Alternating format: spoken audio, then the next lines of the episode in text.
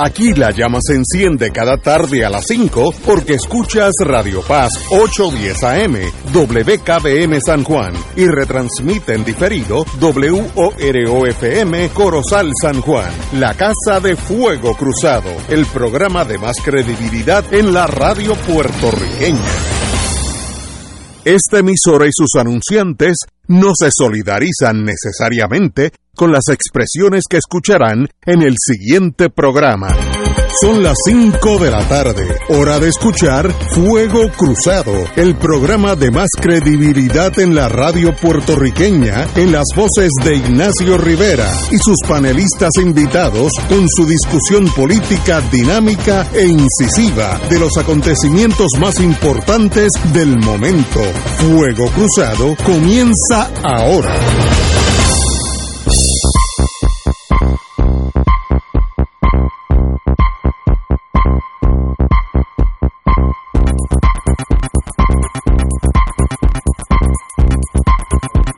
Amigos y amigas, hoy es lunes, qué bonito es el día, el día está precioso. Yo estaba mirando ese, yo le llamo Atlántico Caribeño, eh, de los pocos días que ese sol estaba bello y ese azul púrpura, no sé ni cómo decirlo. Eh, eh, verdad que estar en el Caribe hoy en día es un día perfecto, bello. Así, así que así que estamos empezando la semana.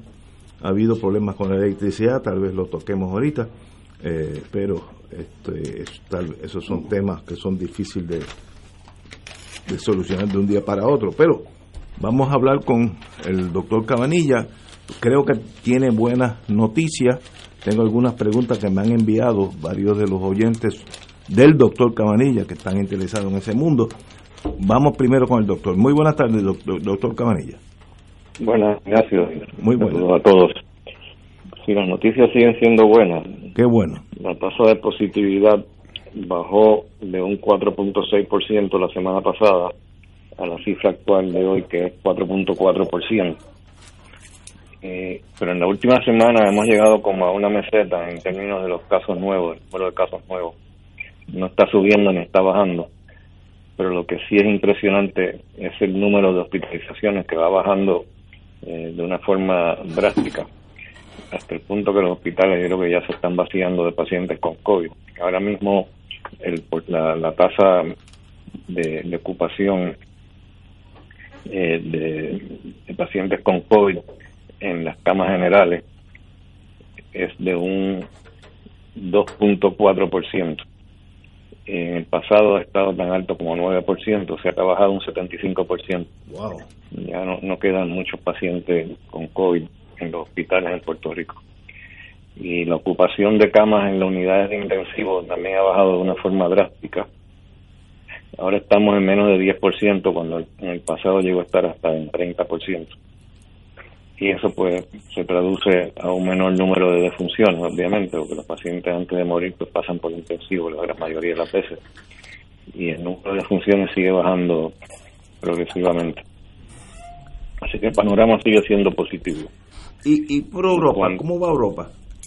Sí, ahora vamos a hablar este no tanto de Europa, yo había preparado algo acerca de Israel que está interesante. Ok, también, vamos, vamos con en Israel. la tasa de positividad es de 3.96%, eh, lo cual compara con Puerto Rico que es un 4.4%, no estamos, no estamos muy lejos. Eh, sin embargo, su tasa de vacunación es 62%, mientras que en Puerto Rico es 69% eh, vacunados completamente. nosotros estamos más vacunados que, que en Israel, que era de los países más adelantados en eso. estamos ya, estamos a punto ya del 70%, quizás en un par de días lleguen. 70% de vacunación completa. Y la gran mayoría de los casos hospitalizados en Israel son pacientes no vacunados. Ahora mismo tienen una situación peculiar. Antes las personas eh, mayores de 65 eran las que predominaban y ahora los que están predominando son los de menos de 65 y la mayoría de estos no, no son vacunados. por alguna razón los jóvenes eh, no se están vacunando eh, como debieran en Israel. No sé si no le están poniendo suficientes restricciones. como están haciendo aquí, que ha mejorado muchísimo la tasa de vacunación en personas jóvenes. Y en aquellos que han recibido una tercera dosis en Israel, que son los pioneros en la tercera dosis, son muy pocos los que tienen enfermedad severa. O sea que pacientes que están hospitalizados con enfermedad severa, eh, casi ninguno ha recibido una tercera dosis. Eh, y uno de los defensores, esto es interesante, escuchen esto, uno de los defensores antivacunas más prominentes de, Israel, que promovió teorías de conspiración sobre el, sobre el coronavirus, acaba de morir recientemente el domingo, eh, murió de COVID-19. Ese era el, el, más prominente antivaxxer israelí. Entonces, eh, cualquiera que espere que la muerte de, este hombre, estoy leyendo una noticia, cualquier, cualquier persona que espere que la muerte de este individuo que se llamaba Hai Shaolian, de 57 años, eh, piensan que pues eso impulsará a sus partidarios a apresurarse y vacunarse, pues se sentirán decepcionados porque ese no es el caso.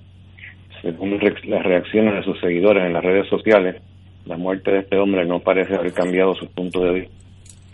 El sábado, Shaolian publicó una actualización para sus seguidores en Facebook el día antes de morir y estaba hablando de que, estaba deteriorándose rápidamente, estoy en estado muy grave, no soy capaz de hablar o responder a la gente, no tengo oxígeno. Creo que superaré esto, si Dios quiere. Espero que tome dos semanas, tal vez tres. Sigan luchando, le dijo a sus seguidores, que al otro día había muerto. Entonces, eh, en, en, una en otra publicación, eh, él propuso una explicación alternativa para su enfermedad grave. Ahora él decidió que lo que tenía no era COVID, sino que los agentes de la policía lo habían envenenado cuando fue arrestado en una protesta. Les digo que esto es un intento de asesinarme. Y si algo me sucede, sepan que esto es precisamente la realidad, dijo un videoclip desde su cama del hospital. ¿Y qué pasó? Tras su muerte, los partidarios de Shaolian han afirmado que fue asesinado por las autoridades gubernamentales y que el establishment trató de silenciar a Xiaolian para que no revelara la verdad sobre lo que ellos afirman es una pandemia ficticia y una vacuna peligrosa. O sea, que ellos no creen ni en la pandemia ni en la vacuna. Eso es todo invento del gobierno. Entonces, pues hay un individuo, un psicólogo, que, esta es la parte que más me, interesó, eh, que analizó este comportamiento de este individuo llegó a la conclusión de que él padece o padecía de disonancia cognitiva, él y sus seguidores. ¿Qué es eso? Eh, disonancia eh, cognitiva es una situación en la que las convicciones de un grupo chocan con la realidad.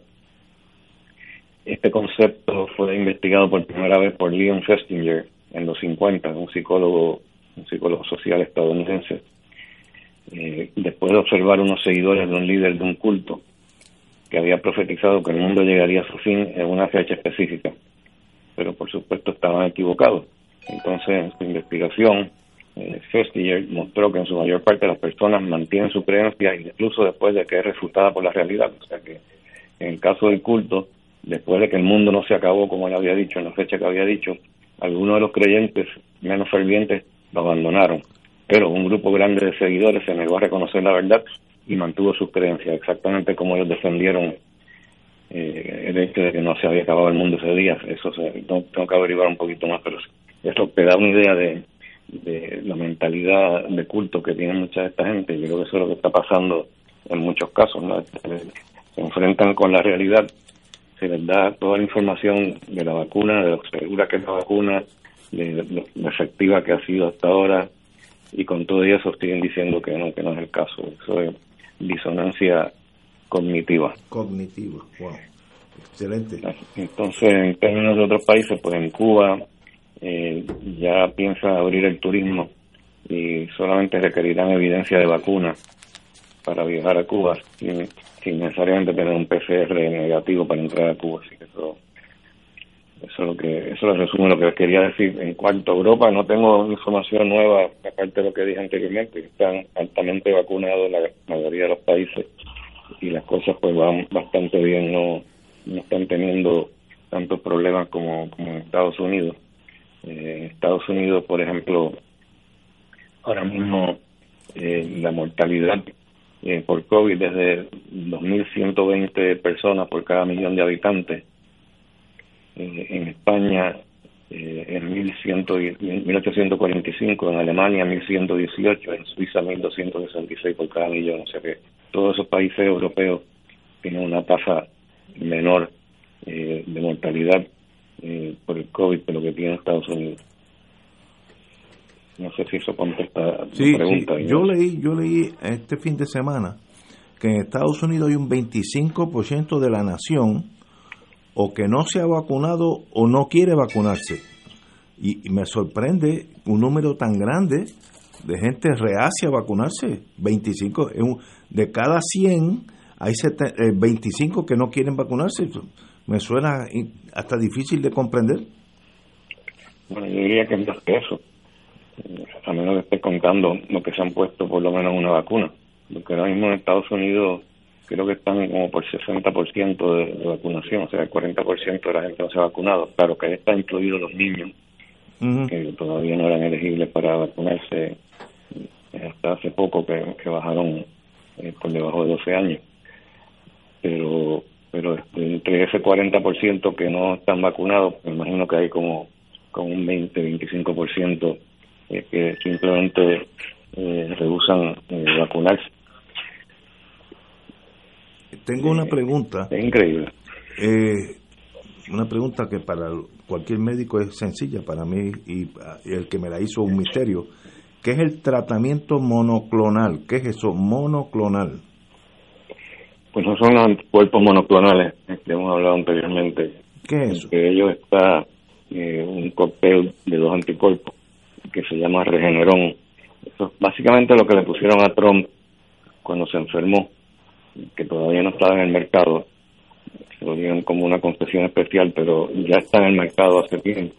Y eso lo que hace, pues básicamente es que imita la, los anticuerpos que uno produce cuando, se infecta, ¿no? Cuando uno se infecta con el virus o cuando te vacunan en contra del virus, pues produce anticuerpos, digamos, anticuerpos neutralizantes, que son capaces de neutralizar eh, el virus y 70, 70 y pico por ciento de las personas que se les da ese tratamiento mejoran y no tienen que hospitalizarse.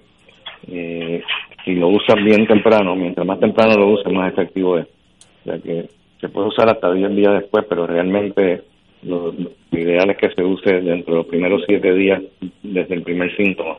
Cuando se usa de esa forma, pues funciona muy bien. Muy bien, compañero.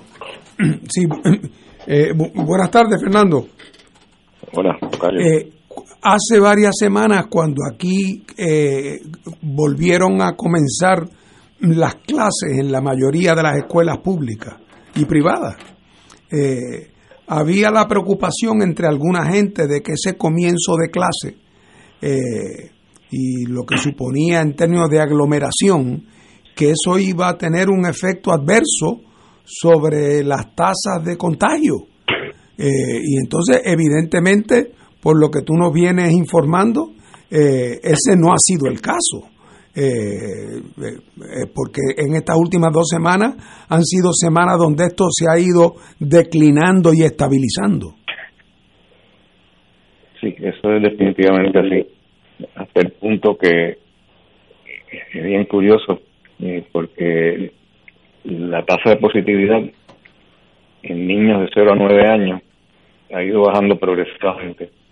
En aquello de 10 a 14 también ha ido bajando. Y de 15 a 19, a pesar de la escuela. Eh, ¿Por qué ha bajado en los niños de 0 a 9 años, que hasta ahora no se estaban vacunando, hasta hace muy poco? Eh, yo creo que probablemente es el efecto de que no se están, no se están contagiando con los adultos y así que sí, el abrir la escuela hasta ahora no, no ha resultado en ningún cambio en la tasa de positividad, al contrario, ha ido bajando. Sí, a mí alguien me decía... que bajara todavía. Una mamá de unos niños me decía que ella cuando oía que en las escuelas los niños iban a contagiar, eh, ella me decía que, que eso era como si los niños cuando estuvieran en la casa estuvieran metidos en una burbuja de cristal es decir, el problema es que eh, los míos, por la vida que hacen en la casa y que en el vecindario es más fácil que se contagien no estando en la escuela que yendo a la escuela, que con quien único tiene contagio de adulto, el contacto de adulto es con una maestra que está vacunada. Que está vacunada y que está todo el mundo usando mascarilla. Exactamente, así es la cosa. doctor, tengo una pregunta de cómo va el COVID-19 en la República Dominicana. Pues en la República Dominicana eh, la situación es que ha ido aumentando, ha ido bajando últimamente, realmente.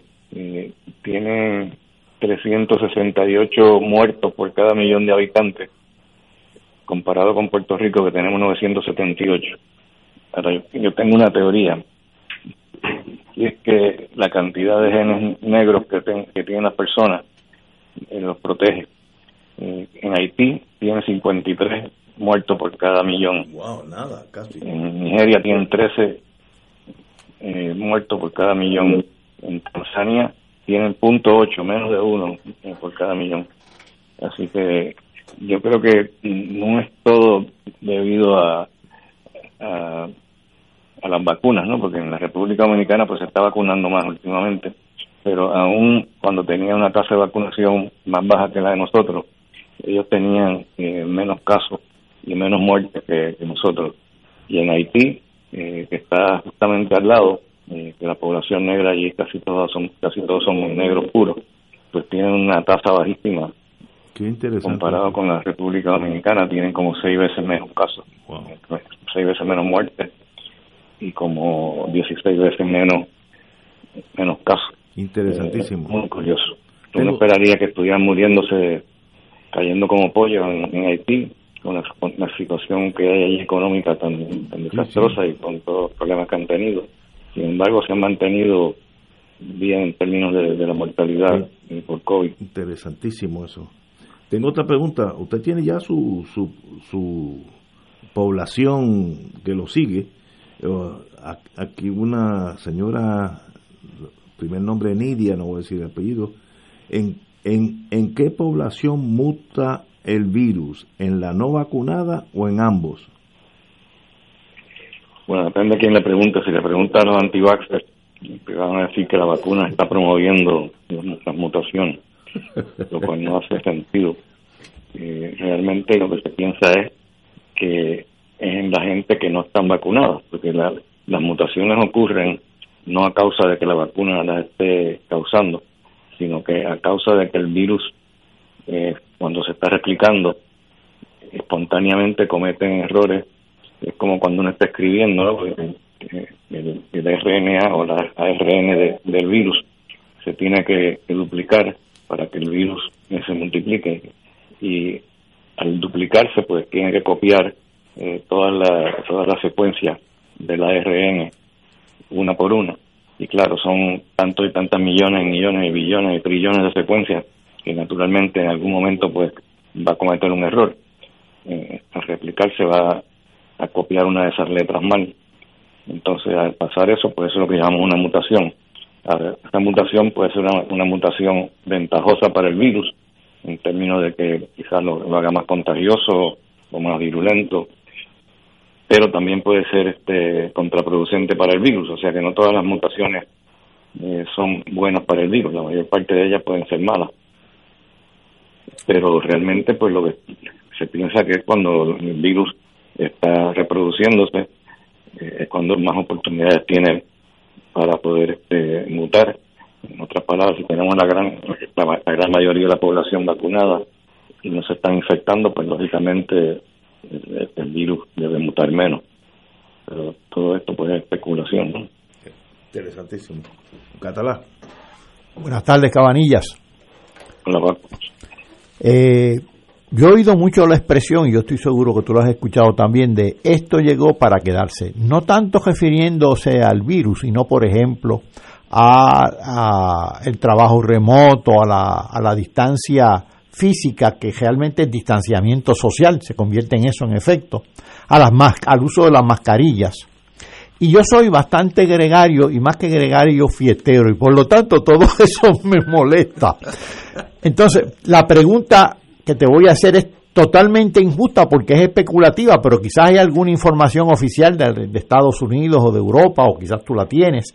Eh, a la luz de, estos resultados que estamos viendo en algunos lugares, como en Puerto Rico, que son resultados alentadores, eh, la tasa de positividad bajando, este, la tasa de vacunados alta, eh, ¿cuándo tú crees que eh, tendremos, cuánto tardará, cuántos meses o tardaremos en tener una vida más o menos normal, sin mascarillas y, y sin la preocupación del distanciamiento? ¿Cuándo, si, si, si, en algún momento, no?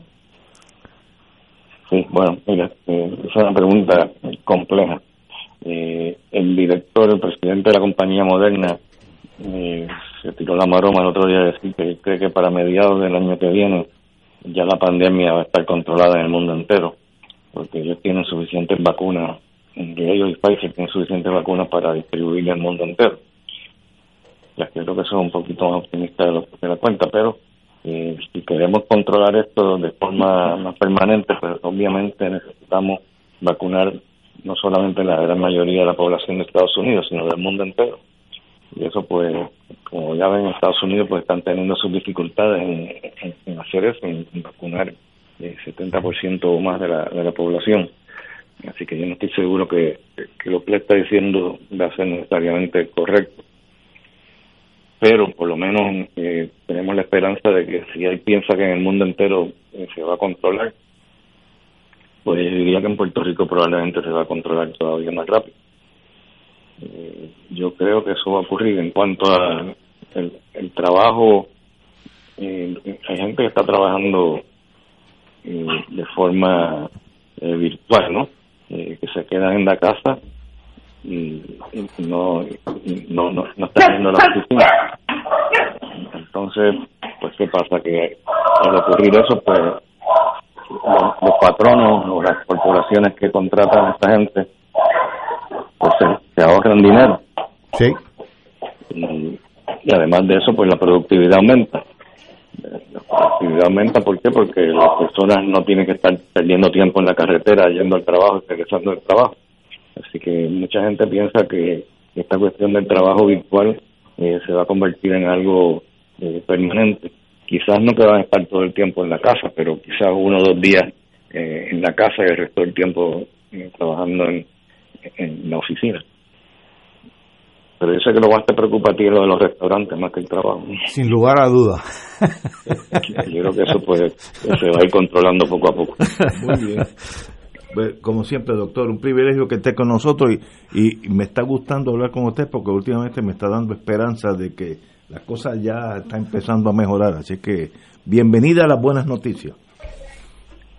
Espero que sigan.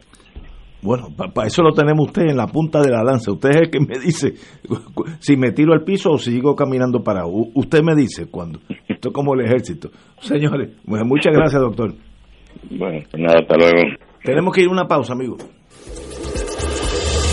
Fuego Cruzado está contigo en todo Puerto Rico.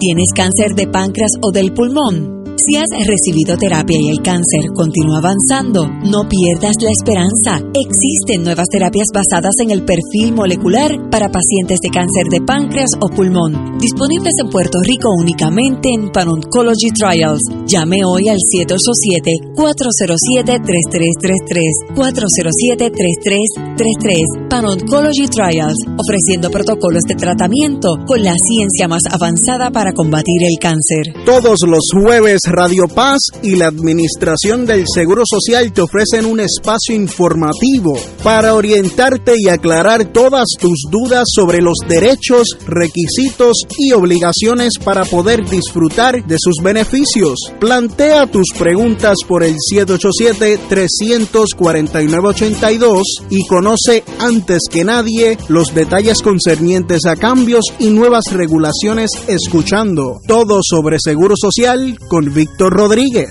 los jueves a las 11 de la mañana por Radio Paz, 810 AM. Radio Paz te ofrece el mejor motivo para levantarte temprano y disfrutar el comienzo de un nuevo día de lunes a viernes con Enrique Liboy y Radio Paz en la mañana. La dosis perfecta de noticias, deportes y éxitos musicales de todos los tiempos, humor y curiosidades, calendario de actividades y tus peticiones musicales por el 787-300-4982. Conéctate con el 810 AM de lunes a viernes con Enrique Liboy y Radio Paz en la mañana. Miércoles de Infoempresas a las 4 de la tarde. Con entrevistas e información con nuestros emprendedores y empresarios. No te lo puedes perder. Miércoles a las 4 de la tarde. Por aquí, por Radio Paz 810 AM y Radio Paz 810.com. Los espero. A mí me gusta mi pueblo. A mí me gusta mi gente.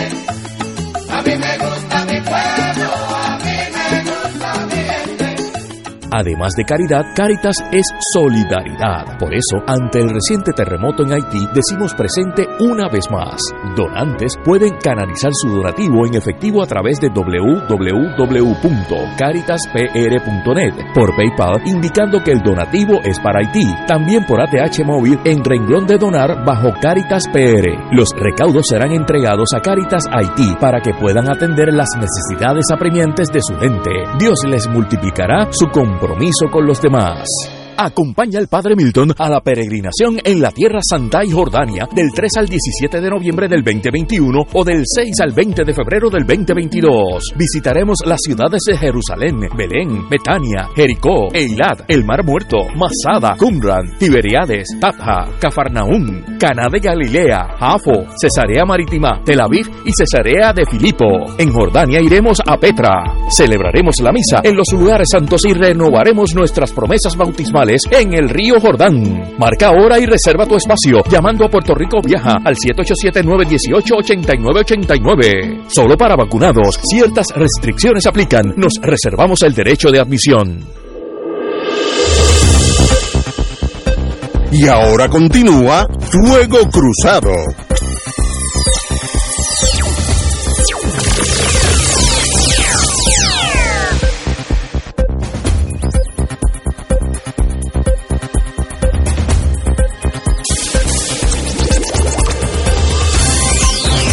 Amigos, amigas, acaba de llegar la noticia en medio de la interrupción del servicio de luz, del cual yo soy víctima, y todos ustedes también. Eh, el gobernador Pierluisi confirmó este lunes, que hoy, la renuncia del presidente de la Junta de Gobierno de Energía Eléctrica, Ralph Crail. Lograr, cito, lograr la transformación y reconstrucción de nuestro sistema energético en Puerto Rico es una de las más altas prioridades. Es imprescindible que hagamos cambios que permitan adelantar esa transformación que nuestro pueblo necesita. Ante la renuncia del presidente Crail, confío en que los miembros de la misma actuarán con agilidad y prudencia para nombrar un nuevo presidente. Mire, eso no es, esto no, es un problema de quién está allí. Esas turbinas tienen la capacidad de lle llevar el pico de la demanda en verano, sí o no. Puede estar allí presidente, el que ustedes escojan, el mejor ingeniero eléctrico del mundo. Si la capacidad no da, tiene que haber apagones, porque si no, se destruye el sistema entero. Así que eh, el sistema se protege tumbando lo que llaman aquí como relevo de carga, que es apagones en español. Eh, por tanto, me, da mucha pena con este señor, que no conozco a este señor Crail, pero mire, usted no es la causa, usted tal vez sea una víctima de este desplome eléctrico en Puerto Rico, así que eh, ¿qué pasará con el próximo? El próximo que llegue allí va a tener los mismos apagones hasta que arreglemos nosotros, los puertorriqueños, la producción, lo que dice en inglés, the Power Generation Group, el grupo de turbinas que hacen que se genere electricidad. Si eso no está funcionando, va a haber apagones, eso es certainty, es una certeza. Compañero Martín. Bueno, digo, alguien, me parece que ha pasado demasiado tiempo hasta que pasara esto, porque tiene que haber un gesto de que alguien, es obvio de que, que, que, alguien, alguien no hizo lo que debía hacer. Si todo el mundo hubiera actuado como debería actuar, por definición esto no hubiera ocurrido. y ha ocurrido porque acá hay una historia, una historia eh, triste y trágica de negligencia, de falta de mantenimiento, de falta de, de peritaje, de falta de sentido de responsabilidad. Y detrás de eso está toda la politiquería y el saqueo de que fue objeto la autoridad de energía eléctrica por los vándalos azules y por los vándalos rojos que no dejaron nada más que una bola de una bola cómo se llama de, de moho en las generadoras en Puerto Rico eh, y entonces pues ahora eh, cada vez que se daña el Chevrolet del 83 lo que está es el Ford del 74 para dar servicio y ese claro al otro día se daña también eh, porque y esa falta de mantenimiento y esa falta de inversión, eh, eso es culpa, la culpa acumulada de los gobiernos de Puerto Rico. Pero cuando para colmo de cuento nos dicen en el día de ayer que esta, este último episodio de apagones es porque entró sargazo en la, en la corriente de agua de mar que entran a la planta para, para refrescar o, enfriar eh, las calderas. Eh, oye, ni que ese sargazo hubiera llegado a Puerto Rico por primera vez en la noche de anoche. Eso está aquí hace cientos de años y en la condición exagerada y exacerbada que ha estado el sargazo este año. Lleva meses así en Puerto Rico. Todos hemos visto los retratos en los, todos los periódicos de la playa tal y la playa Mascual y allí el tubo de intake, como le llaman, de agua está a la vista de todo el mundo en la planta generadora. Y tiene filtro. Y, todo el mundo sabe que hay que tener un filtro, un filtro especial, o hay que poner afuera un filtro, aunque lo hagamos de momento con, con ¿cómo se llama? Con bambúa, con, bambúa o con, o con alambre eslabonado, o con, o con el, el alambre ese que usamos para, para hacer las polleras, con lo que sea para evitar, eso no es nada explosivo, eso no es nada radioactivo, es impedir que, entre una materia extraña en el agua que está enfriando la caldera. Así es que que no previeran eso, que no estuvieran atentos a eso, eh, es una cosa, es una falta de responsabilidad, a mi juicio, eh, elemental. Pero otra vez, de nada sirve que hoy saquen al señor Creil y mañana traen al señor Pérez, y el señor Pérez va a tener la misma actitud que parecen haber tenido los últimos 15 jefes de la Autoridad de Energía Eléctrica. Eh, así es que eh, eh, hace 20 años que los cambios de personal no resuelven nada. así es, que habría que cruzar los dedos para pensar que ahora sí. Paco Catalá.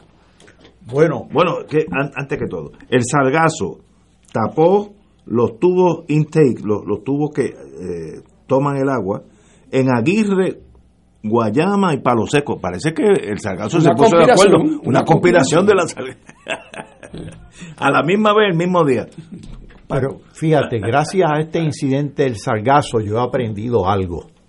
Caramba, he aprendido que no únicamente el problema de en la generación de eh, de energía eléctrica y en la distribución de la energía eléctrica en Puerto Rico eh, sino también el problema en la autoridad de transporte marítimo en Vieques y Culebra, el problema de los muelles en Puerto Rico, el problema de los vertederos que están cada vez más obsoletos, el problema de la deuda y los conflictos entre los bonistas, la Junta, el gobierno, acreedores y deudores, se debe al sargazo, a el polvo del Sahara, a los vientos alicios y al chupacabra. Ah, ese falta. Nadie asume responsabilidad. Se debe a esos factores que, como le llaman los, los economistas, exógenos. Pero ciertamente llevamos años de incompetencia, de politiquería, politización de esas entidades públicas. Lo de la autoridad de energía eléctrica era pues legendario ya. Eh, de malas privatizaciones ¿Qué está pasando ahora mismo en la Autoridad de Energía Eléctrica? Pues tenemos probablemente una autoridad, probablemente no, efectivamente una autoridad amenazada por la privatización. ¿Cómo está la moral en esa autoridad? Pues está por el piso. Tiene que estar por el piso. El señor Craig, cuando se fue la luz, vio la luz y renunció. El presidente de la Junta, señor Craig, que por cierto, con ese apellido dudo que sea de Yauco. Así que realmente esto es un deterioro generalizado en todo el aparato gubernamental. Yo este, he, citado aquí muchas veces a los tres chiflados y lo voy a citar nuevamente. Para la década del 50 yo vi muchos de esos cortometrajes, eran malos, por cierto, porque era, una, era un humor absurdo de tres individuos que su humor no era nada sutil ni sofisticado, era ese, ese humor de darse cocotazos, eh, alarse las narices, eh, tirones de orejas, pero eran efectivamente tres chiflados. Unos hacían una cosa y otros otra, no se ponían de acuerdo nunca, era la asincronía total. Pues en Puerto Rico estamos actuando, el gobierno está actuando como los tres chiflados. Usted escucha a los legisladores, al presidente de la Cámara, al presidente del Senado, al gobernador. Inclusive la rama judicial está ahora también involucrada por malas leyes y están actuando como los tres chiflados. Usted oye a la Junta de Supervisión Fiscal, oye al gobierno, oye a la juez. Entonces es una disonancia extraordinaria. Es un coro donde nadie está cantando en el mismo tono. Es algo, un coro desentonado por completo.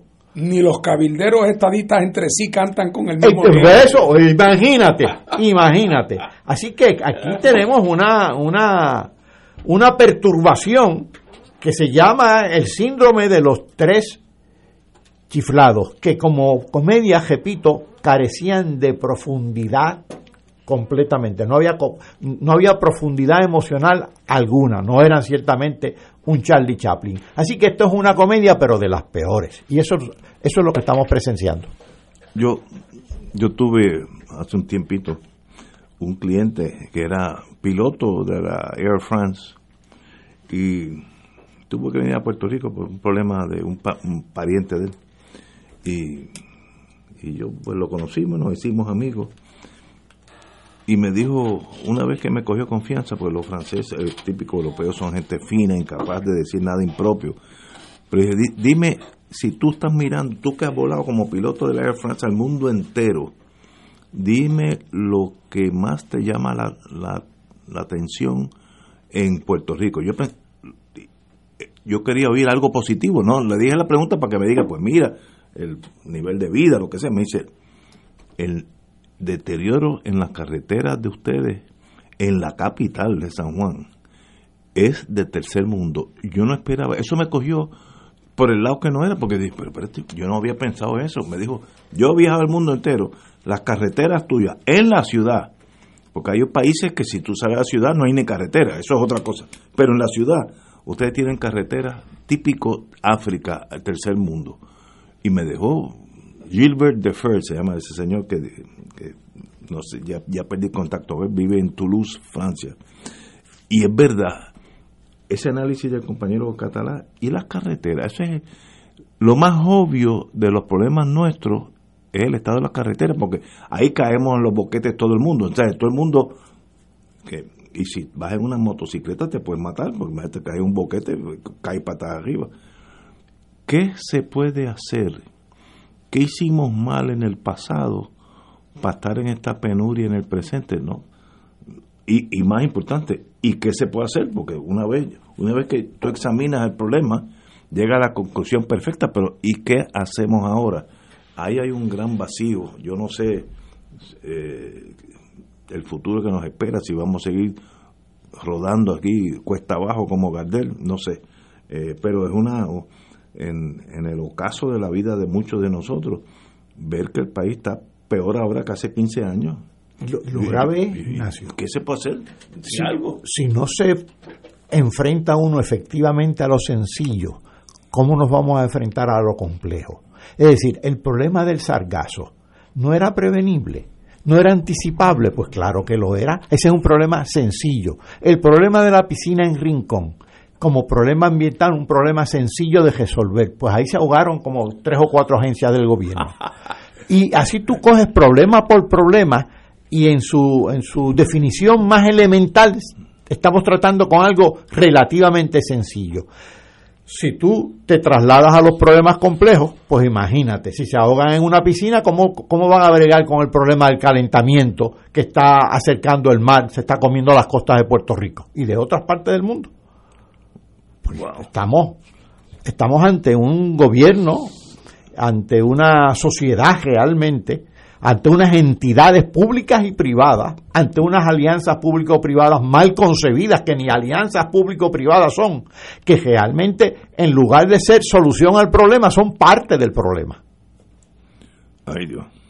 Bueno, amigos, vamos a cambiar el tema, ya que esto es demasiado deprimente. Yo estoy sin luz en casa. Así yo que, también. Cuando me fui de casa tampoco había. Y Paco igual. Así que me queda, nos quedaremos aquí hasta que, recibamos la noticia. Que se le acabe el diésel a la planta que hay aquí. hasta la de aquí. bueno, el secretario de Justicia, y digo mi amigo porque es mi amigo, Domingo Emanueli, recomendó hoy al FEI Oficina del Panel sobre Fiscal Especial Independiente, FEI, la designación de un fiscal especial para el alcalde de Mayagüez, don José Guillermo Guillito Rodríguez, por posible malversación de fondos públicos, que es un delito grave, incumplimiento del deber y violación a la ley de ética. Justicia también recomendó la designación de un FEI contra la gerente de finanzas municipal, Yajaira Valentín Andrade, ante la creencia de que, en concierto y común acuerdo con el alcalde mayagüezano, actuaron de manera ilegal en el desempeño de sus funciones, así como también en la corporación Mayagüez Economic Development MEDI. Eh, en un comunicado de, prensa, eh, Justicia indicó que hay un informe de 188 páginas sobre el contenido de la investigación que realizó la agencia sobre el municipio de Mayagüez. Eh, sencillamente, pues, una cosa muy seria para el señor alcalde eh, y no sé que hay que esperar a ver que, se me imagino el FEI tiene creo que son 30 días puede pedir una prórroga más de 30 días para ver si radican o no una acusación pero son momentos difíciles para la alcaldía de Mayagüez. Compañero Martín bueno, yo creo que aquí nadie puede decir que está sorprendido, ¿verdad? No estoy adjudicando los méritos, naturalmente, pero ya el, río venía sonando hace mucho tiempo. De hecho, hay unas investigaciones o litigios pendientes en el Tribunal Federal sobre todo el tema de los manejos hipotecarios eh, del municipio y de su corporación municipal por lo menos a nivel civil, no, no sé si allí hay envuelto asuntos de naturaleza criminal, pero, pero se sabe que ha, habido eh, toda una suerte de, de, manejos irregulares, irregulares que han envuelto propiedades multimillonarias del municipio y que entre otras cosas eh, parece estar estipulado que dinero que se le asignó al municipio eh, para el centro de trauma de Mayagüez se acabó utilizando para el municipio hacer disque unas inversiones y que esas inversiones resultaron unas inversiones perdidosas. Así es que todo el mundo sabía que tarde o temprano esto iba a derivar en una determinación de, eh, de enviar el asunto al FEI, después de todo todo lo que el Departamento de Justicia tiene que establecer para referir al caso al FEI es que hay una cintilla de evidencia de que de la posibilidad de, que se haya cometido un delito y de que hayan sido estas las personas que lo cometieron. Así que formalmente hablando el proceso apenas apenas comienza. Pero en la realidad, cuando ya hay un informe de 189 páginas que es el producto de una investigación preliminar de los fiscales del Departamento de Justicia, donde tienen que haber entrevistado a decenas de personas, todas cercanas a todos estos trámites, eh, eh, pues me da la impresión de que hay eh, de que de que van con un caso con un caso muy fuerte el hecho de que sean solamente dos de las personas eh, que originalmente se mencionaron como posiblemente vinculadas. Eso me da incluso la mala espina eh, de que puede ser que algunas otras personas que en otras circunstancias hubiesen sido también encausados eh, sean cooperadores y sean personas que van a comparecer en su día como testigos del pueblo. Eh, así es que, de todas maneras, sea como fuere el caso, no deja de ser eh, un, un- un fin poco trágico, eh, aunque el asunto no terminara en nada, no deja de ser un fin trágico para una persona que tuvo una larga carrera en la vida pública como alcalde, que llegó a ser una figura querida y apreciada eh, en su pueblo, eh, y que eh, termine así su carrera en estas circunstancias, pues no, no deja de tener un elemento de tragedia, pero lo importante es que el asunto ya está encausado, debidamente encausado, y que en su momento, pues ya veremos eh, en qué en qué termina en qué termina todo esto. Tenemos que ir a una pausa, regresamos con el doctor Catalá. Fuego Cruzado está contigo en todo Puerto Rico. NCS Classic Care presenta al favorito de todos, Chucho Avellanet, en La Magia de Chucho, un memorable concierto recorriendo su mágica trayectoria desde Magia Blanca, Mil Violines, Jamás Te Olvidaré y muchas más. Viernes 29 y sábado 30 de octubre en Bellas Artes, La Magia de Chucho, boletos en Bellas Artes y Ticket Center, presentado por MCS, produce Rafa Muñiz, te invita Casino Metro, Oro 92.5 y GFR Media. 2.6 millones de autos en Puerto Rico. Algunos de ellos con desperfectos. Autocontrol. Tu carro. Tu mundo. Tu mundo. Tu mundo. Ahora, de 12 del mediodía a 3 de la tarde. Por Radio Paz 810 AM y Radio Paz 810.com. AESA, la pequeña gigante, te invita a sintonizar su espacio radial AESA Informa. Todos los jueves a las 4 de la tarde se estará ofreciendo información relevante a los pensionados y jubilados de Puerto Rico. Te esperamos AESA Imparable, auspiciado por MMM Alianza.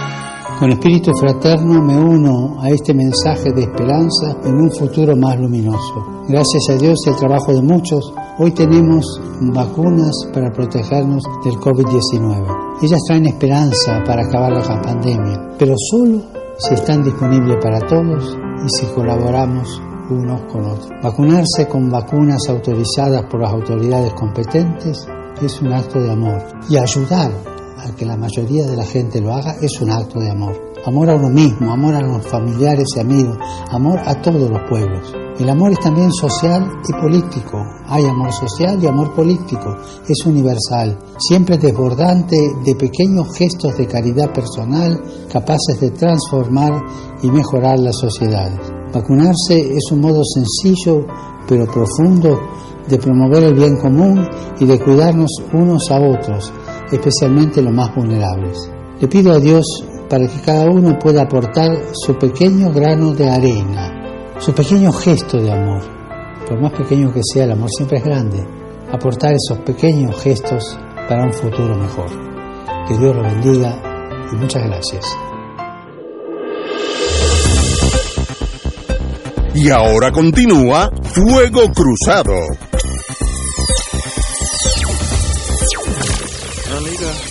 Y amigos, lo que estábamos analizando eh, antes de la pausa es el hecho de que el señor secretario de Justicia ha referido al FEI, eh, Oficina de la Fiscal Independiente, Especial Independiente, el caso del alcalde de Mayagüez eh, para unas posibles violaciones de, de- ley. Así que se torna crítica la situación con el señor alcalde de Mayagüez.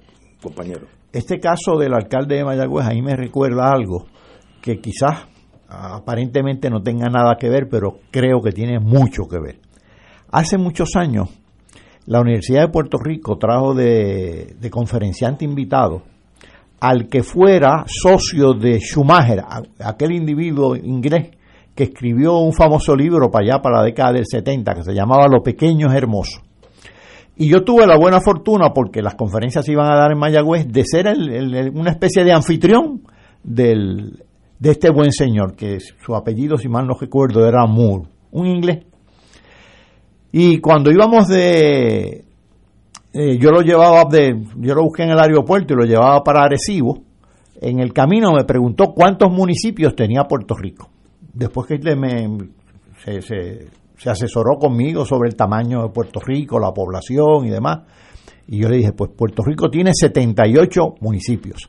Yo creía que él me iba a contestar que eran muchos. Y lo que me dijo fue, caramba, qué bueno. Y yo le digo, ¿por qué? Porque estos gobiernos locales son importantísimos. Recuerden que era el socio de Schumacher, lo, lo pequeño es hermoso. Eh, porque eso pueden ser muy efectivos para las cuestiones ambientales, para la administración, para una serie de servicios sociales, para servicios médicos, servicios educativos, bueno, un montón de servicios. Siempre y cuando estén bien integrados y bien vinculados también en, en una relación armónica con el gobierno nacional, ¿no? Con el gobierno central. Eh, y a mí me impresionó realmente la explicación de él. Luego dio unas conferencias en, en Arecibo, donde fuimos, había profesores de Río Piedras, de Mayagüez, y fueron muy impresionantes.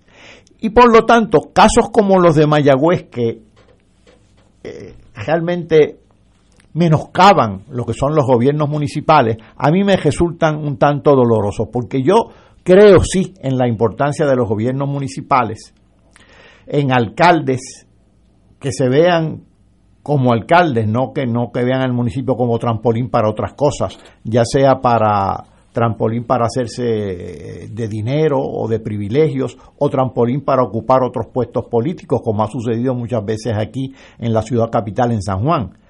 Y que cultivar, valorar una buena administración municipal debe ser algo que debemos, eh, a lo que nos debemos acostumbrar en Puerto Rico debemos rescatar esos municipios, esos, esas alcaldías y convertirlas realmente en gobiernos ejemplares.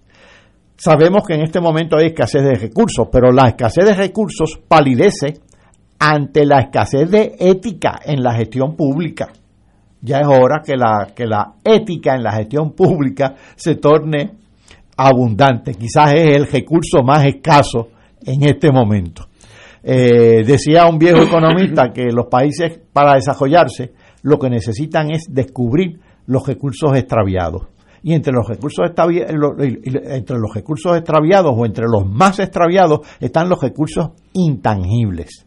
Los recursos intangibles son la ética, la decencia, la moral, la dedicación, eh, el compromiso con el cumplimiento del deber. Esos recursos extraviados hay que rescatarlos. Sin rescatar esos recursos extraviados, Ignacio, no hay alternativas para nada. Bueno, entonces me voy alegre, sin luz, y para casa deprimido. bueno, dicen, a, en este momento me está entrando, eh, se refleja, se- el cálculo de energía eléctrica hay 800 mil personas sin luz, 800 mil sin luz. Nosotros tenemos más o menos 3 millones, así que hay una cuarta parte, un poquito más, de los puertorriqueños en este momento no tienen luz que es una crisis mayúscula. Mayúscula Algo es. está pasando. Y no me digan la cuestión del sargazo, por bendito, porque tampoco uno este, se ha caído de lo alto de un olivo, como dicen en Andalucía, ¿no? Se suave, invéntese otra cosa más creíble. Hombre, si, si hubieran dicho el chupacabra, ya estaríamos Ya, hablando ya, algo de estamos, ya estamos. bueno, pero eso es en el lado de producción de electricidad. En la distribución, yo tengo mis emociones con este señor Wayne Stensby, el presidente de Luma Energy, dijo ayer que no entregará información sobre la cantidad detallada de empleados y sus tareas y calificó los constantes pedidos de información de la legislatura como un intento de crear confusión. A mí me recuerda este señor las películas aquellas de los ingleses en la India, cuando el hecho de que tú tenías aquel, aquellos informes bellos que eran rojos la parte de arriba y azul la parte de abajo y los sombreros aquellos exóticos que tenían los ingleses. Y el mero hecho era que tú fueras británico era muy superior a, cual- a cualquier hindú. Y eso la vida demostró primero que no es así. Y yo creo que esto es un throwback a esa época de este señor que viene a colonizar la jungla y tiene un, un manifest destiny de civilizarnos con, con electricidad y no quiere que lo molesten los nativos pidiendo cosas como cuál es la nómina que está haciendo. obviamente esa pelea la va, la va a perder sooner or later. Ese tampoco es de Yauco. No, no, no, sí, no, yo creo que es canadiense ese señor. Pero la actitud es de los ingleses en la India imperial, él es el superior y al Supremo, ¿cómo es que el Supremo le va a dar una orden a, a él, siendo de la Real Ejército Royal eh, British Army? Es la misma cosa, no ha cambiado nada en cientos de años. Y ese señor, pues para mí está de más en Puerto Rico, con esa actitud eh, tan fácil que es ser cordial y ser amigo. Y si el, si el gobierno, mira, tú matas toda esta voracidad de información, que algunos políticos viven de eso, enganchando eso en la, en la, en la computadora. Cualquier ser humano que quiere saber lo que está pasando en Luma, ponga luma.com y ahí está, y está la información. Cuánto gana, cuánto gana él, dónde vive, no, no, dónde vive no, por la residencia, no, eso es privado, pero qué, qué funciones tiene, qué, cuáles empleados vinieron de energía eléctrica, cuál- cuáles empleados son nuevos, no hay que mencionarlo nombre a nombre. Eso yo lo, yo lo, yo lo guindo en el internet y maté el, el issue, pero los imperiales, esos británicos en la India no eran así, compañero. Mira, es que también aquí, esto no se trata de un mero subcontratista de la Autoridad de Energía Eléctrica. O sea, esto no se trata de la persona a quien la Autoridad de Energía Eléctrica contrató eh, para que pusieran 14 postes en Toalta. eh, y que ahora Tatito y el otro están empeñados que le diga la vida y milagro de las, sus interioridades corporativas. Ese no es el caso. Esta gente tienen el contrato de administración del sistema de distribución de energía eléctrica en Puerto Rico y tienen un arreglo económico mediante el cual todos sus gastos se los facturan a la Autoridad de Energía Eléctrica. Por lo tanto, la Autoridad de Energía Eléctrica y el gobierno de Puerto Rico tiene una facultad enorme para poder averiguar la vida y milagro del funcionamiento de esa empresa, para asegurarse de que la empresa no los está timando, de que los gastos que está en efecto llevando a cabo son gastos necesarios. Y por lo tanto el gobierno tiene el perfectísimo derecho, independientemente de que nuestro gobierno sea bueno, malo o regular, tiene perfectísimo derecho a exigir una rendición de cuentas y de información completa. Eh, yo lo que creo es que el próximo paso está en que los tribunales, en el momento donde esta persona y esta compañía continúe con la actitud de contumacia y de temeridad frente a las órdenes de que entregue la información y que continúe lo que no deja de ser una táctica dilatoria que se encuentre con una orden de desacato como, Dios manda. El día que el señor este se, se encuentra allí en la cárcel de Bayamón con una orden de desacato, tú verás como el sombrerito inglés se le cae al piso enseguida. Pero tampoco puede ser ahora, porque si parte de la culpa la tenía el inglés, que se creía superior al, al indio, pero es que también había indios que se creían inferior al inglés. Eh, ¿Verdad? Entonces aquí hay que asegurarse que, que no solamente es que este señor se le aplique el peso de la ley, pero es que está exhibiendo una conducta que es absolutamente, absolutamente eh, contumaz y absolutamente temeraria. Eh, Así que creo que está en manos de los tribunales eh, y de los litigantes en este pleito darle una buena, eh, una buena lección a este señor de que las órdenes de, producir información eh, que un tribunal ordena, hay que cumplir con ellas. Ya andan por la tercera reconsideración. Que por cierto, como ellos le transfieren todos sus costos al- a la Autoridad de Energía Eléctrica, Ah, de- cada vez que sus abogados radican la tercera, la cuarta y la quinta, y que deben estar cobrando a precio de rey, eso lo pagamos todos nosotros, en lo que es claramente un gasto frívolo de parte de ellos. O sea, e- esto es una cosa insostenible. Eh, y refleja muchas cosas, no solamente la actitud de prepotencia de este señor, porque mañana puede venir uno que sea fino, eh, eh, la actitud de prepotencia de este señor, sino que también refleja la pobreza absoluta del contrato que hizo la Autoridad de Energía Eléctrica, entiéndase el gobierno de Puerto Rico, con Luma, eh, que, es un contrato completamente leonino. Y además, en, en, parecería mentira que ese contrato no contuviera especificado toda la información que Luma le tiene que revelar a requerimiento del gobierno de Puerto Rico, una cosa elemental. O sea, esta gente de las alianzas público-privadas aquí han sido un absoluto fiasco, un absoluto fiasco. Eh, y parte del problema es que aun cuando uno privatiza, y yo no soy un gran creyente en la privatización, o cuando uno da contratos de administración, o cuando uno subcontrata, en todos esos casos, para que eso funcione, incluso con los que creen en esa teoría, hace falta que haya un gobierno con, con los pantalones bien puestos en el otro lado de la mesa, porque si no, el supuesto privatizador te traga.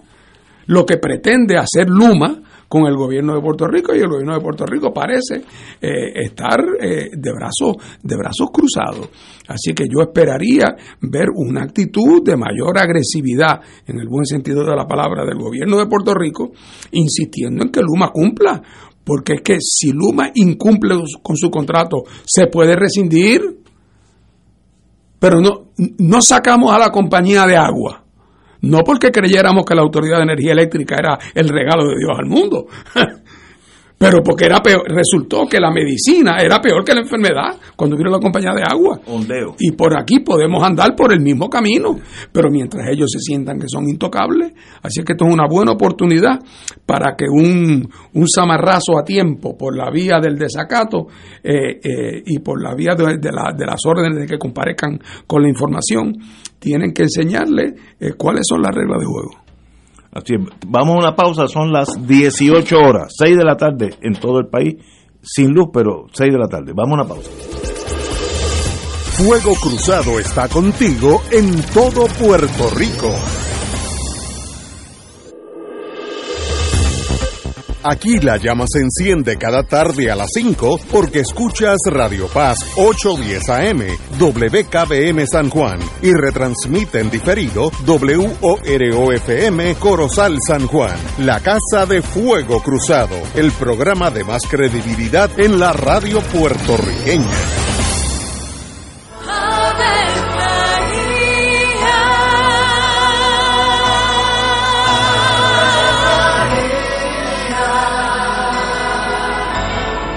El ángel del Señor anunció a María. Y ella concibió por obra del Espíritu Santo. Dios te salve María, llena eres de gracia, el Señor es contigo. Bendita tú eres entre todas las mujeres, y bendito es el fruto de tu vientre Jesús. Santa María, Madre de Dios, ruega por nosotros pecadores, ahora y en la hora de nuestra muerte. Amén. He aquí la esclava del Señor. Hágase en mí según tu palabra. Dios te salve María, llena eres de gracia, el Señor es contigo. Bendita tú eres entre todas las mujeres y bendito es el fruto de tu vientre Jesús. Santa María, Madre de Dios, ruega por nosotros pecadores, ahora y en la hora de nuestra muerte. Amén. Y el Verbo se hizo carne. Y habitó entre nosotros. Dios te salve María, llena eres de gracia, el Señor es contigo.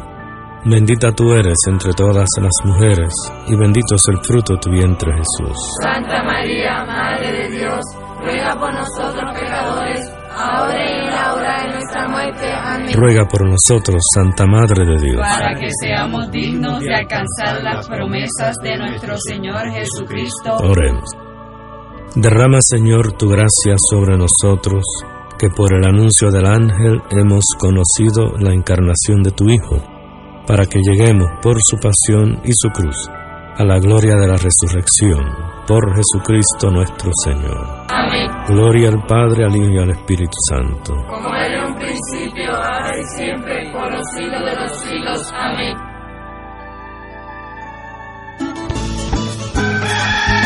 Despierta con la gracia de Dios iluminando el sendero y responde al llamado de congregarnos en su nombre cuando el sol despunta en el Santuario Nacional de Nuestra Señora, Madre de la Divina Providencia, tempranito en la mañana, el sábado 2 de octubre, 5 y 30 de la madrugada.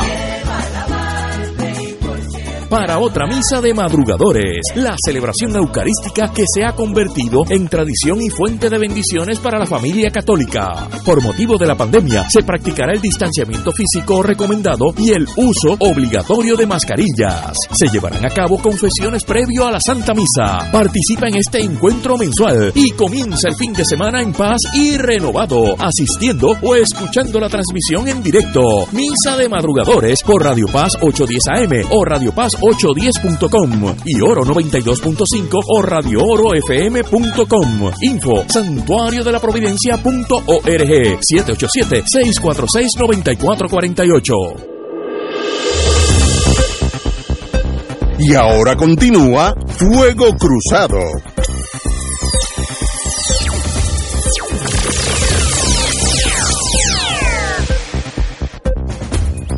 Regresamos, amigos y amigas. Como estamos en el plano eléctrico, eh, el señor gobernador de Puerto Rico, el amigo Pedro Pierluisi, busca apoyo para transformar el sistema eléctrico. Está en Estados Unidos, como todos sabemos, y fue al Departamento de Energía para que nos provea apoyo a Puerto Rico en el proceso de la transformación del sistema eléctrico, facilitando el cambio a la utilización de energías renovables y mejorando las plantas generatrices que lo necesitamos esta tarde. Eh, eh, digo, esa noticia pues tiene dos, dos vertientes. En realidad nosotros tenemos que, para mejorar nuestro servicio de electricidad, tenemos que tener el endoso y el apoyo técnico de Estados Unidos, el dinero de FEMA. ¿Sabe? Nosotros no, no podemos mejorar el salgazo, esos son problemas más allá de nosotros. Para renovar el salgazo se necesita un filtro, más nada. Pero demuestra en sí la dependencia emocional nuestra a todo lo que venga de Estados Unidos. Compañero. No, y en este caso dependencia económica. No te olvides de que la Autoridad de Energía Eléctrica es una entidad que está en quiebra. Está ante la consideración del Tribunal de Quiebra. O sea, una entidad quebrada. Eh, que quiere decir que, que, que debe más de lo que tiene. Eh, así que, por lo tanto, eh, no puede conseguir dinero eh, a menos que lo venga a poner un inversionista eh, y el inversionista, si fuera privado el inversionista, ese no va a aparecer hasta que el caso haya emergido de la corte de quiebra, como es natural. Eh, o incluso para, si fuera a continuar siendo pública, tendría entonces que ir a los mercados a buscar financiamiento, pero eso presume también que ha salido De del proceso de quiebra. Entonces, aquí yo conf- yo confío, yo no, no soy ningún experto en nada de eso, y, pero yo todavía, y miren que yo leo los periódicos con algún cuidado, no, no por masoquismo, sino porque eh, em- em- mi obligación es estar enterado más o menos de las cosas que pasan. Eh, y, y, y yo trato de, yo pienso que tiene que haber una pregunta sencilla, que es la siguiente. ¿Habrá alguien en Puerto Rico que me pueda contestar la siguiente pregunta? De aquí a 10 años, ¿cuál va a ser la estructura de generación de energía eléctrica en Puerto Rico? ¿Dónde va a haber plantas generatrices? ¿Van a ser de gas licuado? ¿Van a ser de las fincas esas de paneles solares? ¿Cuántas van a ser y dónde? ¿Cuánta energía van a ser? Eh, ¿Va a haber eh, los grandes Molinos molinos de- eh, de viento? Eh, y dígame, enséñeme un mapita dónde va a haber cada cual, cuánto se va a generar en cada sitio cuánto es el estimado de lo que va a costar un, un, kilova- un, un megava- un kilovatio, eh, eh, cómo se va a distribuir, cuáles van a ser las líneas principales, si va a haber los llamados, las mini redes o va a seguir siendo a base. O sea, las preguntas más generales que en cualquier sitio que se está hablando de la infraestructura de energía en cualquier país del mundo, no te pueden enseñar un retrato, pero te pueden enseñar una maqueta. Te pueden decir, así va a ser de aquí a 10 años. Y eso lo dice el plan maestro. Yo me pregunto, ¿aquí hay un plan maestro? Esa es la pregunta. Y si no lo hay, ¿quién está encargado de hacerlo? No me diga que es Luma. Luma lo que es un administrador del sistema de distribución existente. ¿qué, qué espacio de maniobra tiene eh, Luma para tomar decisiones que comprometan a fondo el sistema? Yo no lo sé. La autoridad, la autoridad de energía eléctrica es quien tiene que hacer ese plan maestro. O es el negociado de energía. Son ellos. Ah, pero espérate, y ellos, lo que ellos hagan, la Junta tiene que aprobarlo.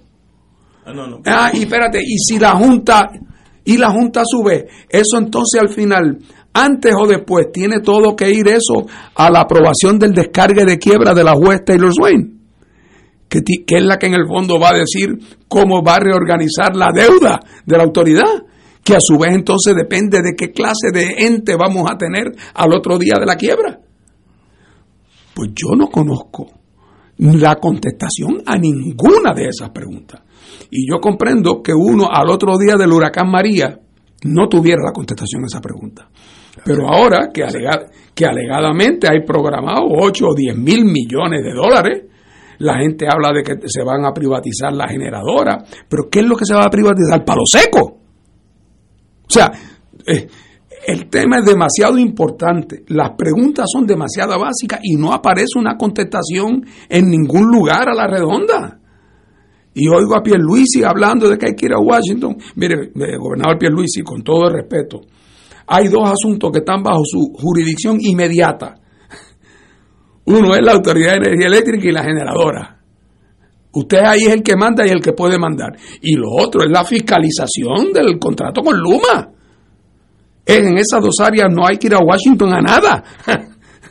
No deje de ir, pero eh, atienda esto que está en sus manos. Lo otro es el programa de largo plazo. Y por favor, señor gobernador, si usted sabe cuál es el plan maestro, o sabe quién está encargado de hacerlo, o sabe cuándo es que se supone que salga, y las aprobaciones de quiénes son las que son requeridas, por favor entere, al país porque nadie sabe. Estamos claros y análisis certero y deprimente, vamos a ponerlo así, porque nada va a pasar, vamos a seguir en esta Oye, Ignacio, porque yo pienso que si esto se supiera, el gobernador habría hecho una conferencia de prensa bonita, con un mapa de Puerto Rico. Mire, va a haber una planta que eso es todo solar y esa va a ser en Aguadilla, en tal sitio, va a ser así. Eh, la cosa de eso va a ser acá. A esto va a ser una zona de mini redes, por lo tanto no necesitamos, eh, acá va a ir lo de viento, aquí va a ir tal, nuestro estimado de consumo va a ser tanto, el precio que estimamos, porque ah, vamos a tener que traer algún gas natural, sí, eso lo vamos a traer a la planta que tenemos en Guayama. Y lo diría como con una sonrisa. Y diría, y estimamos que el precio va a ser tanto. Y estimamos que esto se va a hacer, las primeras, las que están escritas en amarillo se van a hacer en los primeros cinco años. Las que están escritas en, color de rosa se van a hacer en los otros cinco. El financiamiento, tanto viene de lo de FEMA, tanto viene de lo de tal. O sea, ¿cuál es el problema? No tiene que coger una pala y hacer un hoyo en la tierra para, para sembrar la primera piedra, pero que nos diga, ay, que nos diga esto, este plan, no lo soñé yo anoche. Esto se desarrolló de la siguiente manera. Se preparó en tal sitio, se discutió con tales gente, participaron tales gente, tuvo la aprobación de tal cosa. Bueno, ah, o sea, lo mínimo de cuando la palabra transparencia está tan abusada, tiene que haber un chipitín de transparencia en el tema, en un tema que hoy día los tres que estamos en este programa, nuestras casas están oscuras. Hombre, es un, abuso, francamente. Estoy de acuerdo. Tenemos que ir a una pausa y regresamos con el doctor Catalán. Fuego Cruzado está contigo en todo Puerto Rico. Se solicita donantes de sangre de cualquier tipo para la paciente María A. Laguna Vega, recluida en el Hospital Metropolitano de San Juan. Los donantes, favor de comunicarse al Banco de Sangre del Hospital Metropolitano de San Juan 751-6115 con González y hacer cita. Un club rotario es casa de jóvenes y adultos, de hombres y mujeres, que comparten y viven los deseos de servir a los demás en un ambiente socialmente sano y productivo. Mensaje del Club Rotario de Río Piedras. miércoles de Infoempresas a las 4 de la tarde. Con entrevistas e información con nuestros emprendedores y empresarios. No te lo puedes perder, miércoles a las 4 de la tarde. Por aquí, por Radio Paz 810 AM y Radio Paz 810.com. Los espero. A mí me gusta mi pueblo, a mí me gusta mi gente,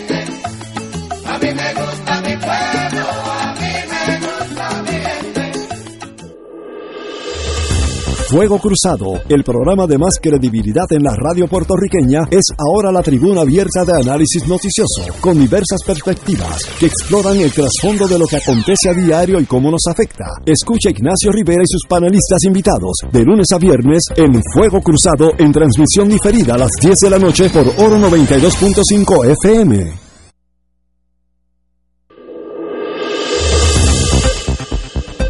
Y ahora continúa Fuego Cruzado.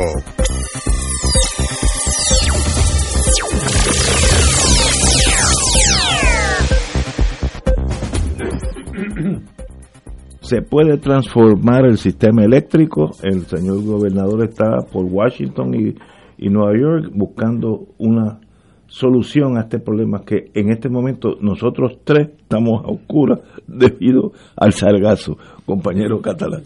Bueno, ¿qué tenemos ahora? Ahora en Puerto Rico, aparte de los apagones. Tenemos por un lado a la Autoridad Energía Eléctrica que está a cargo de la generación, excepto por dos plantas que generan como del 25 al 30%, que son privadas, que es la ecoeléctrica en, eh, por allá por Peñuelas, y la otra, que es de carbón, bastante contaminante eh, y bastante controversial, que es la de Guayama.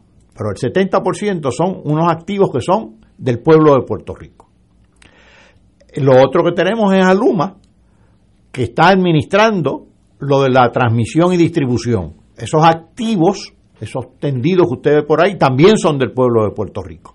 Porque eso no se privatizó, eso lo que hay ahí es un, contrato, a un, un contrato a un concesionario que han llamado, mal llamada creo yo, alianza público-privada, porque ahí, eh, que por cierto, el director ejecutivo se está comportando como si fuera una empresa privada y mala, no una alianza público-privada. Ahí la parte pública brilla por su ausencia. Ahí me llama la atención que cuando le hacen las preguntas, él dice, no, no, yo no voy a decir nada sobre cuántos empleados tenemos. Tenemos un total, pero eh, cuántos eh, celadores de línea, que son los claves para la distribución y para el mantenimiento. No, eso no, no, no. Ese número no lo voy a dar. Nadie le estaba preguntando el seguro social de esos empleados. Pues entonces eso está mal. Así que tenemos dos, dos instalaciones, la de la, autor, eh, la de la Autoridad de Energía Eléctrica con el problema del sargazo en este momento y Luma con el problema de una mala dirección abusiva en este otro momento. Ahora bien, esa alianza público-privada, aquí estamos desacreditando inclusive lo que es una alianza público-privada, porque esta no lo es. Son tan malas y tan malas que si tuvieran algo bueno lo hemos desacreditado. Eh, el gobierno, en lugar de actuar como socio en esa alianza público-privada o como fiscalizador de que se cumpla el contrato que le ha otorgado a ese concesionario que es Luma, está actuando como su abogado. Lo que hace es justificar a Luma constantemente. Eso realmente va mal. Entonces Pierluisi aparte de ser el abogado de Luma, ante los problemas energéticos de Puerto Rico, dice que va a consultar allá con el Departamento de Energía de Estados Unidos. A mí se, me recordó lo de la huelga en los muelles, eh, que, estaba diciendo que le iba a escribir a Biden para ver si le resolvía el problema de la huelga, porque realmente como esto, eso está bajo la ley Taft-Hartley, ya que es un sector privado. Pero ¿y qué? Entonces, ¿qué va a hacer el gobernador? ¿Vivir en fortaleza y nada más? Y escribir cartas para Washington o visitar a Washington. Esto me recuerda también a el caso de Luchetti, de Antonio Luchetti, el primer director ejecutivo de la Autoridad de Energía Eléctrica, cuando se electrificó al país. Luchetti, en lugar de pedirle ayuda a los norteamericanos, tuvo que luchar en contra de ellos para que la, lo que se llamaba la utilización de energía eléctrica se convirtiera en, en corporación pública. ¿Por qué? Porque Winship se oponía, que era el gobernador de turno. Winship se opuso siempre. Estaba privatizada. Estaba privatizada. Sí. Y tuvo que luchar Luchetti inicialmente. Así que eh, esto va por mal camino si seguimos así. Aquí, una vez se pensó en un plan infraestructural, pero nunca se realizó ni se diseñó, que iba a estar eminentemente a cargo de la Junta de Planificación, cuando era una Junta de Planificación, con la participación obviamente, por un lado de obras públicas, cajeteras, que es infraestructura, por otro lado acueductos, que es infraestructura, y por otro lado energía eléctrica, que es infraestructura, para que todo estuviera coordinado. Eso nunca se hizo, se ha hecho todo lo contrario, la Junta de Planes prácticamente desapareció y los planes que ha estado haciendo la Autoridad de, Energía Eléctrica, pues yo francamente los desconozco. Se ha hablado aquí de la transición de energía eh, con recursos no renovables como el gas y, el petróleo a recursos renovables como la energía eh, eólica, este, del viento, la energía sobre todo solar. Pues esos son consignas, pero no hay un plan concreto sobre nada. Lo único que hay es una polémica constante entre la Autoridad de Energía Eléctrica, Luma, el pueblo de Puerto Rico que está realmente desconcertado ante esto y no hay luz al final del túnel. Lo que sí necesitamos de arranque para hacer lo que sea es un gobierno que sea coherente, con una autoridad política clara, delimitada. Eso no existe en Puerto Rico.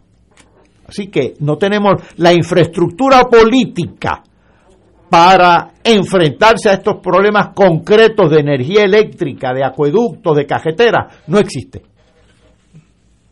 Wow. Bueno, pero no, no todo está perdido. Proponen estudios sobre Vieques y Culebra. Vamos a estudiar ahora lo que pasó en Vieques y Culebra. La Cámara de Representantes en Estados Unidos aprobó una medida que comisionaría un estudio epidemiológico sobre los efectos de la salud ah, vía los ejercicios militares que ocurrieron en, esa, en esas dos islas. Eh, bueno, bienvenido, yo creo eso no hace daño, excelente. Eh, yo diría que hay que concentrar más en la remoción de todos los escombros bélicos que están allí todavía, que eso es un problema ad perpetuum, eh, pero eh, algo está pasando en el gobierno demócrata que no pasa en el, gobierno republicano, que quieren por lo menos saber qué pasó en eh, Vieques y Culebra y cómo afecta la salud.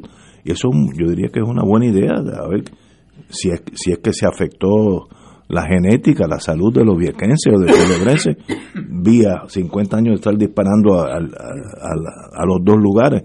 Eh, lo veo como una buena noticia, vamos a ver si, si pasa de ser una mera proposición y se en realidad se lleva a cabo ese estudio. Compañero. Bueno, aunque ha habido algunos estudios, ninguno ha sido un estudio, ¿verdad? con los recursos y con la profundidad y con la eh, para resolver de una vez y por todas el tema de los efectos nocivos a la salud de la de, la, de las prácticas de la Marina en Vieques durante tantos años. Eh, parece haber un consenso de que claramente eran efectos adversos y deleterios, pero hasta qué punto, en qué cantidad, en qué magnitud, pues eso nunca ha podido ser determinado con precisión, aunque yo no conozco los detalles de esa legislación, evidentemente van dirigidos a eso. Claro, también resultan útiles para aquellos que no quieren dar dinero para la limpieza. Es decir, no hagamos limpieza hasta que esos estudios eh, estén hechos, que quizás resulte que el material no era tan nocivo como se pensaba, eh, porque hay mucha gente dándole vuelta a ese tema, pero claramente en la medida en que podamos tener mayor claridad y certeza sobre los efectos adversos de eso, pues además, si, si resultara que, es como se sospecha, pues entonces eso se convierte en un primer paso para tomar otro que incluye no solamente eh, resarcir a los familiares de la de, las personas que fueron victimizadas por ese envenenamiento, sino que también entonces para poder dar los pasos necesarios para la rehabilitación física eh, de los terrenos. Así que un paso en una dirección correcta y como tú muy bien señalas, Ignacio, en el momento político en los Estados Unidos, eh, donde todo el mundo anda pensando en las próximas elecciones de, de, de noviembre del año que viene, donde eh, está en juego la, quién va a controlar el Senado y quién va a controlar la Cámara. no nos olvidemos que están empate en el Senado y en la Cámara lo que era una ventaja de 25 o 30 demócratas, ahora una ventaja de 5 o 6. Esa que son una velita que se apaga.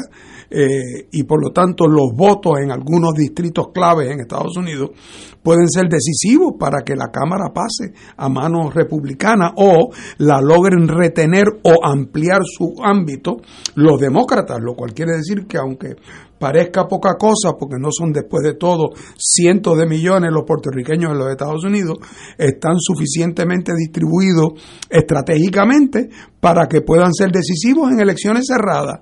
Y obviamente demócrata que puede sacarse una foto eh, con alguien portando la bandera de Puerto Rico y mostrándose como eh, solidario con los que pudieron haber sido eh, eh, contaminados con, con, con, veneno o, sufridos de cáncer por las maniobras de que eso le cae, le cae de perilla a un demócrata que anda buscando votos en un, en un distrito donde los puertorriqueños pueden ser un sector significativo. así es que una de las de las realidades del proceso político norteamericano es que esos calendarios electorales son muy determinantes de qué iniciativas eh, logran eh, echar hacia adelante y cuáles se estancan. Buen punto. Compañero Catalán. Los estudios y casi todos los estudios tienen premisas que a veces no se articulan, son premisas implícitas eh, si este estudio tiene como premisa eh, que hay un problema y que quieren clarificarlo para hacer justicia, pues bien, bienvenido sea. Si por otro lado son estudios que tienen ciertos sesgos en sus premisas, si quieren este, posponer, como decía Fernando, o si quieren quizás minimizar unos efectos para no tener que responderle, sino plenamente, por responderle parcialmente, pues entonces habría que poner una bandera roja, ¿no? Así que los, los, todos los estudios tienen premisas no articuladas. Es como cuando a mí me hablan de, eh, de estudios de viabilidad. Si el que contrata es el que está proponiendo el proyecto, el consultor siempre encuentra que el proyecto es viable. Si contrata el opositor, el consultor encuentra que el proyecto no es viable. Yo digo, bueno, eh, algo, anda, algo anda torcido aquí, ¿no? Así que hay que tener cuidado siempre, pero si es un estudio de buena fe para esclarecer eh, y para poder precisar cosas, pues bienvenido. Señores, tenemos que ir a una pausa, son las seis y media y regresamos. Oye, que, que es la elección cejadita en Alemania, pero tiene importancia. Vamos a una pausa. Fuego Cruzado está contigo en todo Puerto Rico. Se solicitan donantes de sangre de cualquier tipo para el paciente Jorge Ramos Pérez. Donantes, favor de pasar o llamar al 787-751-6115 al Banco de Sangre frente al Hospital Auxilio Mutuo e indicar que es para el paciente Jorge Ramos Pérez. Acompaña al Padre Milton a la peregrinación en la Tierra Santa y Jordania del 3 al 17 de noviembre del 2021 o del 6 al 20 de febrero del 2022. Visitaremos las ciudades de Jerusalén, Belén, Betania, Jericó, Eilat, el Mar Muerto, Masada, Qumran, Tiberiades, Tatha, Cafarnaún, Caná de Galilea, Jafo, Cesarea Marítima, Tel Aviv y Cesarea de Filipo. En Jordania iremos a Petra. Celebraremos la misa en los lugares santos y renovaremos nuestras promesas bautismales en el río Jordán. Marca ahora y reserva tu espacio llamando a Puerto Rico Viaja al 787-918-8989. Solo para vacunados, ciertas restricciones aplican. Nos reservamos el derecho de admisión. Además de caridad, Caritas es solidaridad. Por eso, ante el reciente terremoto en Haití, decimos presente una vez más. Donantes pueden canalizar su donativo en efectivo a través de www.caritaspr.net por PayPal, indicando que el donativo es para Haití. También por ATH móvil en renglón de donar bajo Caritas PR. Los recaudos serán entregados a Caritas Haití para que puedan atender las necesidades apremiantes de su gente. Dios les multiplicará su compromiso con los demás. Todos los jueves Radio Paz y la Administración del Seguro Social te ofrecen un espacio informativo para orientarte y aclarar todas tus dudas sobre los derechos, requisitos y obligaciones para poder disfrutar de sus beneficios. Plantea tus preguntas por el 787-349-82 y conoce antes que nadie los detalles concernientes a cambios y nuevas regulaciones escuchando todo sobre seguro Seguro Social con Víctor Rodríguez. Los jueves a las 11 de la mañana por Radio Paz 810 AM. En Oro 92.5 FM, Radio Paz 810 y el Canal 13 estamos trabajando a tono con la emergencia que en estos momentos está viviendo Puerto Rico. Estamos ofreciendo nuestros servicios al máximo con el personal disponible según nos permitan las circunstancias. Si tiene un mensaje para ofrecer a sus asociados, clientes o personal, solo tiene que llamar al 787-552-0825 y nuestros empleados le comunicarán al personal de ventas para atender su necesidad. A nuestro nuestros clientes estén en comunicación con su ejecutivo o ejecutiva de ventas que continúan ofreciendo sus servicios como de costumbre. 787-552-0825. Todos los miércoles a las 4 y 30 de la tarde no se pueden perder el programa Tu Conciencia Económica PR, un programa de análisis de noticias de la economía local e internacional para que tomes tus decisiones financieras con conciencia con el experto Roberto Berríos. Todos los miércoles a las 4 y 30 pm por Radio Paz 810 AM y por Radio Paz 810.com. Tu Conciencia Económica PR, proveyendo tranquilidad, transfiriendo tu riesgo. Y ahora continúa Fuego Cruzado.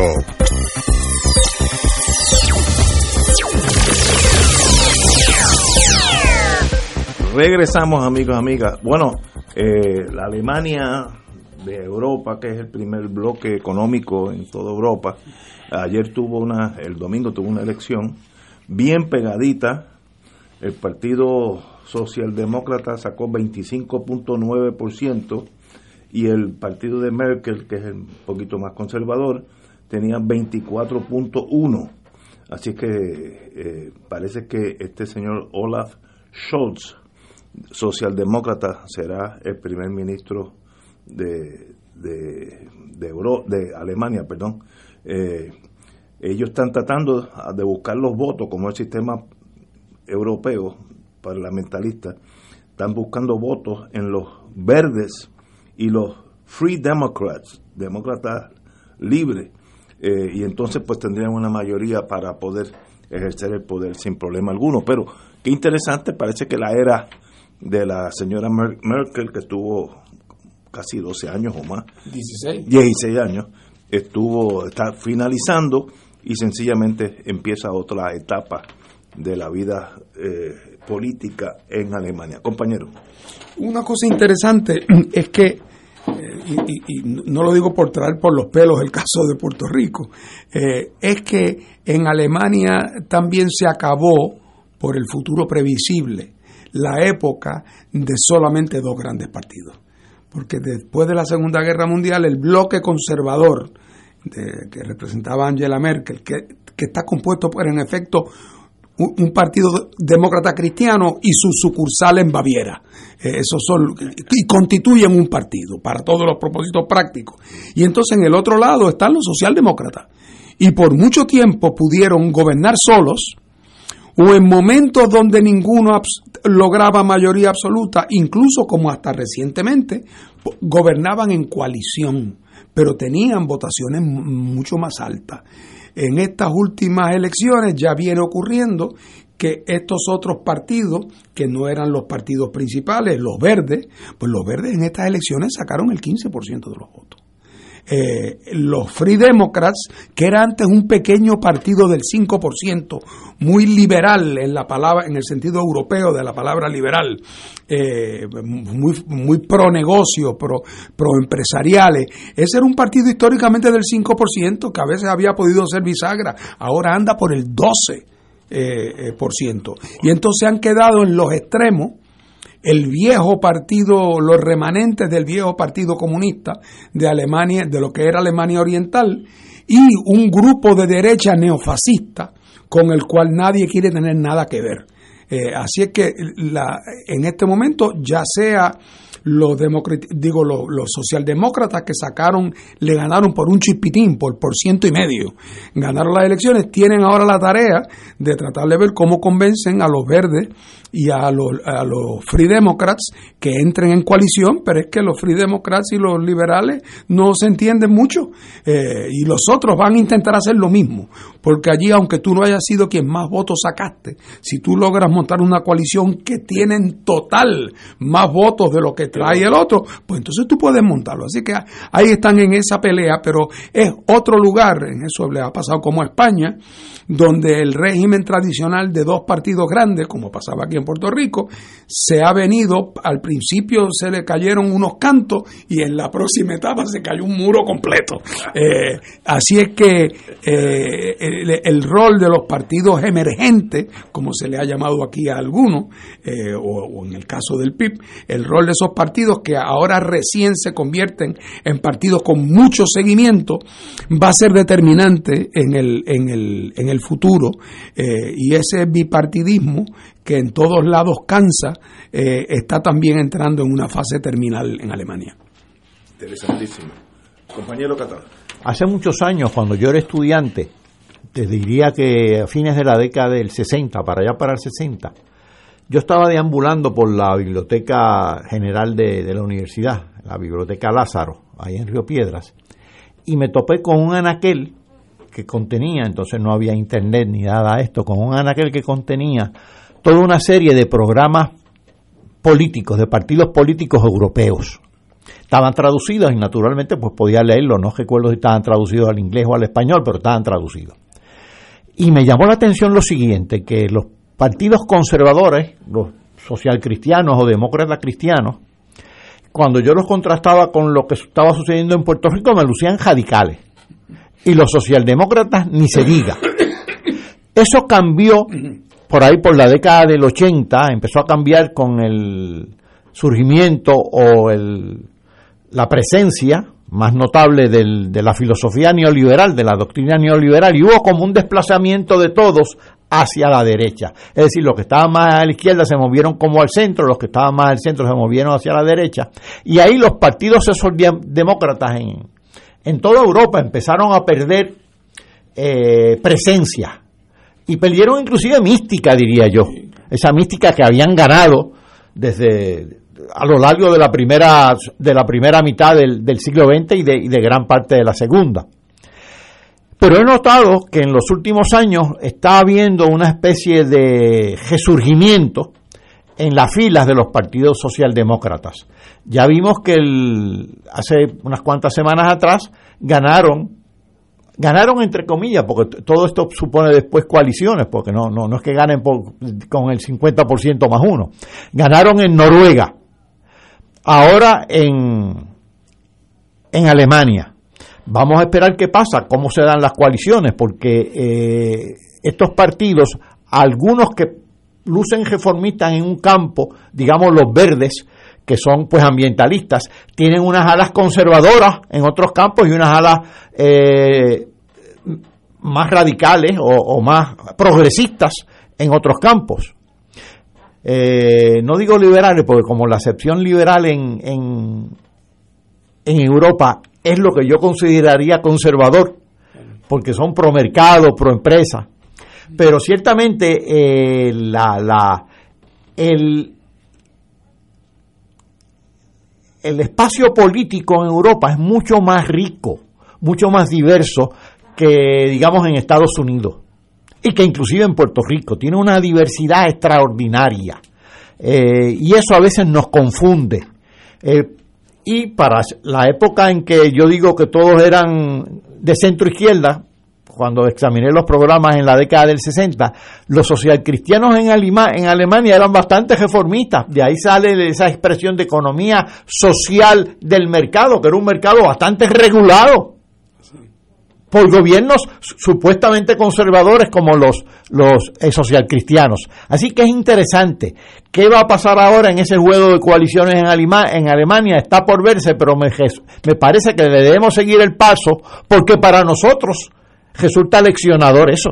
Sobre todo ahora que tenemos aquí un cierto espacio pluripartidista. Claro, es interesante además que en Europa, con excepciones, porque ese no es el caso de Gran Bretaña, en la mayor parte de los países en Europa, el principio, además de ser el principio del régimen parlamentario en vez de régimen presidencialista, en el régimen parlamentario tiende a haber distintas mm, variantes de representación proporcional. Y entonces eso conduce al régimen de coaliciones, porque nadie está ni sobre representado ni subrepresentado. Por, ejemplo, si eh, Puerto Rico tuviera un régimen de representación proporcional y el PIB sacara, como sacó en las elecciones pasadas, 14% de los votos, pues eso querría decir que 14% de los senadores y 14% de la gente de la Cámara serían igual. Eh, es más, el PNP estaría en una minoría, tendría nada más que 33% y los populares 34%. O sea que habría un espacio aquí el, sistema presidencialista de Puerto Rico, como el de Estados Unidos, está realmente en parte diseñado para promover el bipartidismo y para penalizar a los terceros partidos y hacerle costosísimo. Eh, porque no es costo eficiente su crecimiento. Eh, porque, porque cuando tú eres un partido pequeño y quieres crecer, como no vas a ir de la nada al triunfo en un solo salto el incentivo de corto plazo de votar por ti, pues porque aunque saquen muchos votos, no vas a salir electo el senador de distrito. Pero si hubiera eh, sistema de representación proporcional, te tocarían 15% de los senadores de distrito. Por lo tanto, todo el mundo que simpatiza contigo tiene un incentivo porque al votar por tu partido, bueno, tú no serás quien forma gobierno, pero si sacas 15% de los votos, tendrás 15% de los escaños. Y así es que eso incentiva a que la gente vote su auténtica preferencia en vez de tener que estar votando, calculando quién tiene más chance de ganar. El que siempre tiene más chance de ganar es el incumbente. Y por eso el sistema que tenemos estimula el bipartidismo y le ha dado oxígeno si aquí hubiéramos tenido un sistema de representación proporcional, oh, eh, el, sistema que tenemos hubiera hecho crisis mucho antes. Estoy de acuerdo. Eh, a la verdad que eh, el margen de ganancia de esos dos partidos alemanes es 25 y 24. Así es. Que son minorías, llevan al 50% de todos los votos, los dos juntos. Así, que hay un 50% eh, que anda suelto, en, oye, y en partidos que se han ido institucionalizando, porque los verdes ya son un partido de tradición. Ya, no es el mismo partido verde que era al principio, pero es que, es que nada en la vida continúa igual. Eso que tú comentabas ahorita, por ejemplo, sobre los partidos social cristianos eh, y demócratas cristianas en Alemania, mientras estuvo la Guerra Fría, todavía conservaban mucho del elemento de la doctrina social de la Iglesia Católica y eso es lo que los hacía aparecer como con cierta empatía con el socialismo. Después, cuando se acabó la Guerra Fría, se neoliberalizaron y los partidos socialdemócratas tuvieron una crisis de identidad, porque en la Guerra Fría el Partido Socialdemócrata era el que estaba, a mi izquierda están los comunistas, a mi derecha, aquí está la Unión Soviética a mi izquierda, los americanos a mi derecha, yo voy por el medio. Cuando de momento ese balance se rompió porque ya a la izquierda no había nada, eso produjo una crisis de identidad en los partidos eh, que se fueron tornando por un tiempo se fueron tornando la famosa tercera vía de Inglaterra, se fueron volviendo más partidos orientados al mercado. Eh, y ahora, como tú muy bien señalas, está habiendo una especie de toma de conciencia, eh, porque algunos de esos partidos, esa crisis de identidad los ha llevado casi a la ruina, como es el caso del Partido Socialista francés. Eh, que paradójicamente acabó perdiendo muchos de sus votos a manos de la derecha de Le Pen. La clase obrera se radicalizó hacia la derecha. Eh, así es que, pero otra vez, aquí en Puerto Rico una dosis de representación proporcional y de unicameralidad sería un bálsamo para tener instrumentos de regeneración de nuestra vida política interna. Fíjate, quizás la respuesta a la infraestructura política que necesitamos para generar una, un plan de infraestructura física y social está ahí. Así es. Bueno, señores, tenemos que ir a una pausa. Nos quedan 15 minutos. Regresamos con. Aterrizamos en Puerto Rico nuevamente. Vamos a una pausa. Fuego Cruzado está contigo en todo Puerto Rico. Fuego Cruzado, el programa de más credibilidad en la radio puertorriqueña, es ahora la tribuna abierta de análisis noticioso, con diversas perspectivas que exploran el trasfondo de lo que acontece a diario y cómo nos afecta. Escucha Ignacio Rivera y sus panelistas invitados de lunes a viernes en Fuego Cruzado en transmisión diferida a las 10 de la noche por Oro 92.5 FM. Radio Paz te ofrece el mejor motivo para levantarte temprano y disfrutar el comienzo de un nuevo día de lunes a viernes con Enrique Liboy y Radio Paz en la mañana. La dosis perfecta de noticias, deportes y éxitos musicales de todos los tiempos, humor y curiosidades, calendario de actividades y tus peticiones musicales por el 787 300 4982. Conéctate con el 810 AM de lunes a viernes con Enrique Liboy y Radio Paz en la mañana. Despierta con la gracia de Dios iluminando el sendero y responde al llamado de congregarnos en su nombre cuando el sol despunta en el Santuario Nacional de Nuestra Señora, Madre de la Divina Providencia, tempranito en la mañana, el sábado 2 de octubre, 5 y 30 de la madrugada para otra misa de madrugadores, la celebración eucarística que se ha convertido en tradición y fuente de bendiciones para la familia católica. Por motivo de la pandemia, se practicará el distanciamiento físico recomendado y el uso obligatorio de mascarillas. Se llevarán a cabo confesiones previo a la Santa Misa. Participa en este encuentro mensual y comienza el fin de semana en paz y renovado, asistiendo o escuchando la transmisión en directo. Misa de madrugadores por Radio Paz 810 AM o Radio Paz 810.com y Oro 92.5 o Radio Oro FM.com. Info santuario de la providencia.org 787-646-9448. De todo un poco, con Manolo Almeida, el más ameno en tus mañanas por Radio Paz 810 AM, de martes a viernes a las 9 de la mañana. Notas positivas, salud, ambiente, negocios y entretenimiento. De todo un poco, martes a viernes por Radio Paz. ¡Estamos vivos! Y ahora continúa Fuego Cruzado.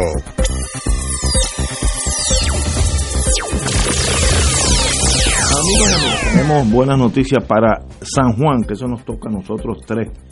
En ruta los arreglos del viejo San Juan, del viejo San Juan. Eh, las reparaciones de la calle Fortaleza, que es un, eh, es un camino vecinal hoy en día. Hoy, eh, allí se han ido de las mejores gomas delanteras de muchos de los automóviles en la Fortaleza, la calle Fortaleza. Y dice la noticia que podrían comenzar antes que finalice el año. Eh, eh, el señor alcalde indica que también se van a hacer arreglos en las luminarias que se necesitan, zafacones que hay que remodelarlo, bancos de la gran mayoría de las plazas que también hay que darle eh, amor y cariño. eh, y el encendido navideño será para octubre, así que vemos que alguien está mirando San Juan, hacía tiempo que no pasaba eso, con mucho detalle. Yo creo, yo creo que la remodelación de esas calles de Viejo San Juan es esencial, porque si la calle Fortaleza, que sería la avenida Pensilvania en, Wa- en Washington, es la principal donde sale el gobernador, eh, en estos días está, digo estos días no, estos años está bien abandonada. Eso da, deprime para los que estamos allí, que soy, yo soy uno de ellos. Así que tenemos un alcalde mirando a Viejo San Juan, lo veo muy positivo en todos los sentidos, compañero. Bueno, yo, no- yo no estoy al tanto de los detalles, porque no me toca tan de cerca como a ti, que, que, que tiene, que tiene tu oficina allí cerca. Pero cualquiera que ha tenido la oportunidad de viajar y tiene de su viaje buenos recuerdos, a donde quiera que haya ido, un fin de semana a Santo Domingo, o fue a San Tomás, o estuvo en Nueva York, o tuvo la suerte de caer en España, y, y hace un esfuerzo por recordar qué es lo que hizo del viaje un viaje agradable. Si se sienta y hace un inventario mental, va a pensar en que los sitios que disfrutó, que le gustaron, si hace un chequeo mental, los banquitos estaban todos en buena situación. Las esquinitas estaban pintadas. La fuente estaba trabajando, estaba botando agua la fuente, no estaba eh, clausurada. Eh, entonces, pues, no había unas escenas grotescas de, de un edificio eh, con, con unas planchas de zinc puestas encima. O sea, que, que esas cosas, ninguna de las cuales cuesta mucho mantenerlas, pero que es ese conjunto de cosas el que hace que un sitio resulte agradable, acogedor. Entonces, una ciudad que tiene como uno de sus objetivos ser un foco de turismo. Eh, y que tantas decenas de miles de personas tienen su primera impresión de Puerto Rico cuando se bajan de esos barcos y caminan y en 10 minutos ya están en el viejo San Juan. Es imperdonable tanto que gastamos en poner anuncios en magazines en Estados Unidos. Mire, una parte de ese presupuesto tiene que ser para el mejor anuncio, que es el que van a ver los 10.000 que se bajan de los barcos, que lo tienen que ver en persona para que cuenten cuando vuelvan allá a New Jersey o a Chicago, que le cuenten a su gente lo bonito, lo agradable, lo bien puesta, lo limpia que estaba la capital. Estas cosas ninguna requiere comprar cosas multimillonarias.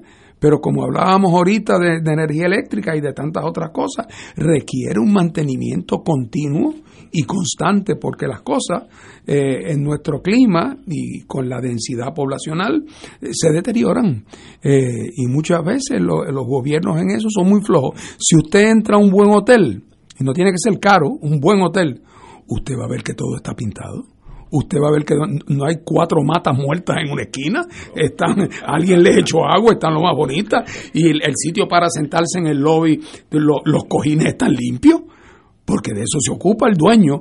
Entonces, ¿quién se va a ocupar de eso en San Juan? Pues le toca al alcalde y tiene que delegar y supervisar y estar pendiente, pero no hay duda de que San Juan, eh, eh, el, su atractivo turístico es enorme, pudiera hacerlo aún más si, si, si se fuera más cuidadoso con él. Compañero Catalán. No hay duda que San Juan es una pequeña joya y que se debe mantener bien. Y que hay que darle atención a toda la ciudad de San Juan, no únicamente al viejo San Juan, sino a todo San Juan. Yo le tengo dos consejos no, no solicitados, dos consejos gratuitos al alcalde. Una, que su ambición política, la única, sea ser buen alcalde. Alcalde, que no tenga ambiciones que trasciendan su gestión como alcalde. Y la otra, quizás más importante, que se cuide de sus enemigos. ¿Y sus enemigos dónde están? En el Partido Nuevo Progresista, porque son los inversionistas políticos, que se cuide de los que van a buscar privilegios, de los que van a buscar cacerías de renta, porque esos terminan dañando cualquier gestión política noble, cualquiera, sea del partido que sea. Así que eh, son los dos consejos que le doy al, alcalde de gratis. Me alegra que esté este, entusiasmado con la revitalización del viejo San Juan porque ciertamente la necesita. Totalmente de acuerdo. Eh, nos quedan pocos minutos, pero tocamos algo que es tan penoso que apenas uno tiene que hacer un esfuerzo por analizarlo sin emociones y es el plight en inglés, el el, dolor de los haitianos en esa frontera norteamericana, eh, la humanidad que allí choca lo bueno y lo malo de todos los seres humanos. Eh, y unos haitianos que para llegar a la frontera norteamericana, hay un caso aquí que primero fueron a Brasil, luego a otros países eh, suramericanos, subieron, cruzaron Centroamérica, México y llegan a la frontera y ahora chocan con la con el Border Patrol que lo, lo, puso de nuevo en, en Haití. Una tragedia humana de, de, mayores proporciones, el dolor humano eh, de esos seres que sencillamente tienen que salir de Haití porque allí no hay nada, no hay ni gobierno, no hay ni sistema educativo, no hay nada, no existe nada. Tú estás allí solito buscando la comida donde aparezca. Eh, y qué falta de humanidad de que no solamente Estados Unidos, todas las otras naciones del mundo le echen una mano a, los pobres haitianos. y los literalmente a veces los tratan en la frontera a palo limpio, como vimos en televisión. Oye, Ignacio, compañero. pero lo eh, eh, 100% de acuerdo con lo que tú dices, pero lo que es casi inconcebible es que hemos visto el gobierno de Biden de, repatriando, deportando a los haitianos eso, a Haití. Haití. Pero, pero, pero, o sea, entre eso y condenarlo a la muerte, a la miseria, a la enfermedad, a la pestilencia, a la ruina. Eh, oye, pero bueno, hoy, gracias a Dios, creo que se radicó esta tarde o se iba a radicar mañana. María de Lourdes en el Senado, un gesto simbólico, pero es algo. Eh, radicó un proyecto para para que la legislatura de Puerto Rico hiciera un llamado al presidente Biden para que suspendiera las deportaciones. Buen punto, Eh, buen punto. Oye, po- y eso lo pueden firmar populares, PNP, eh, civiles y militares, oh, muertos y heridos. Todo el mundo puede firmar eso. No es nada insultante, nada. Bueno, como cuestión de hecho, la persona a quien Biden designó como su enviado especial a Haití hace 72 horas que renunció, Ah, renunció, sí, sí. porque dijo este no es un trato humano. Eh, eh, no solamente el que se estaba dando allá debajo de aquellos puentes en Texas, que es una cosa, parece una caricatura, una caricatura del, del- del- del hombre blanco a caballo con una brida de seis pies de largo que yo nunca había visto, que son fuetes, son fuetes, hombre, claro. Eh, aquel pobre haitiano con una bolsita plástica donde llevaba el almuerzo para los hijos. No, una cosa bárbara. Eh, Así es que yo creo que eh, espero que ese proyecto eh, te- tenga buen buen buen curso porque lo, está hecho para que lo firme para lo firme todo. Haciéndole un llamado al presidente Biden que, este no es momento para estar eh, deportando gente a Haití, pues que, es un acto de inhumanidad. Así que veremos qué curso toma. Pero es otro capítulo más en esta larga tragedia haitiana eh, que habrá que ver a largo plazo o a mediano plazo qué puede hacerse. ¿Qué país condenado por la historia? Así es. Nada le ha salido bien a Haití, nada, nada. Una tragedia. Señores, tenemos que irnos. Mañana será martes, así que estaremos aquí a las 17 horas.